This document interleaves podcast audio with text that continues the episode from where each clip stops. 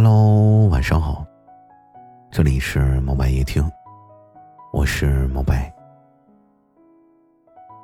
不知道你听我的专辑有多久了，可是我希望不管过去多久，你都可以一直很喜欢。今天呢，我想跟你说，人生啊，其实需要一束突如其来的光。有的时候，你总会陷入这种低落的情绪当中。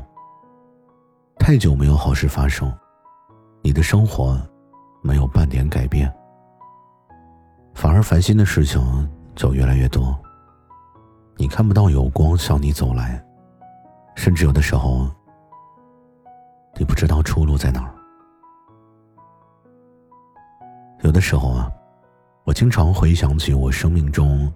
带着光走来的人，好像是越强烈的光，消散的也越快。等到消散的时候，生活会重新陷入一片黑暗。